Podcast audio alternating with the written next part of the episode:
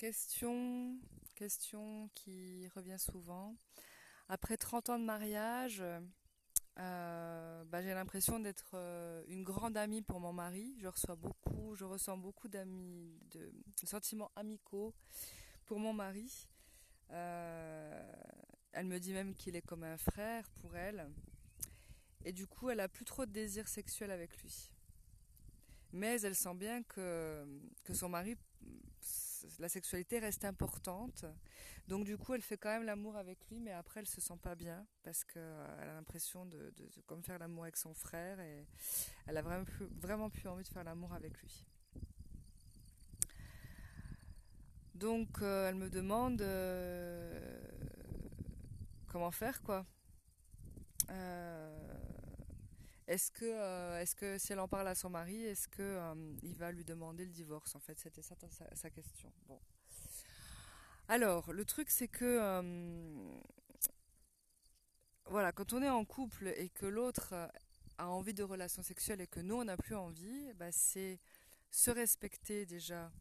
C'est très important de se respecter et, de d'arrêter de faire l'amour si on n'a pas envie de faire l'amour, hein, voilà et se poser la question est-ce qu'on peut laisser aller vivre la vie sexuelle de son mari avec quelqu'un d'autre? Parce que lui, si pour lui la sexualité est importante, est-ce qu'on le laisserait partir euh, faire de la sexualité avec quelqu'un d'autre? Peut-être que là, on va se rendre compte si c'est ok ou pas.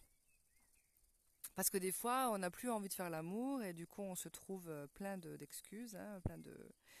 Mais c'est pas forcément une réalité. C'est juste que le désir s'est éteint. Donc euh, c'est pas simple. Dans un cas comme dans l'autre, c'est celui qui veut avoir des rapports sexuels qui a la responsabilité de les satisfaire. Quant au conjoint qui n'est plus intéressé par la sexualité, il doit se respecter. Voilà. Par contre, est-ce que vous êtes prête à accepter les conséquences de votre choix? Quel que soit ce choix, il faut le faire par amour.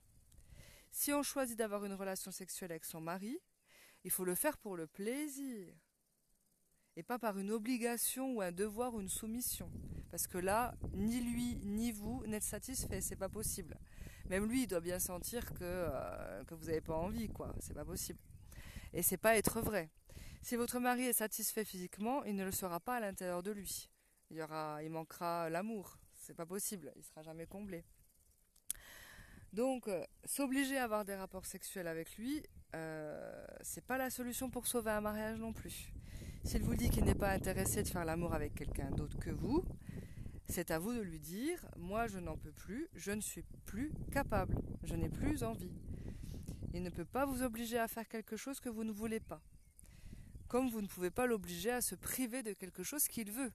Donc, voilà. Là, c'est à vous d'aller rechercher euh, vos ressources au niveau du couple, d'aller voir ensemble qu'est-ce qu'il est possible de faire ou pas. Peut-être de consulter pour voir s'il peut y avoir euh, peut-être euh, une réanimation du désir dans le couple ou eh ben accepter que l'autre aille se satisfaire physiquement et sexuellement avec quelqu'un d'autre ou peut-être que votre mari bah, il est d'accord pour arrêter la sexualité. Le couple c'est ça, hein c'est une responsabilité à deux.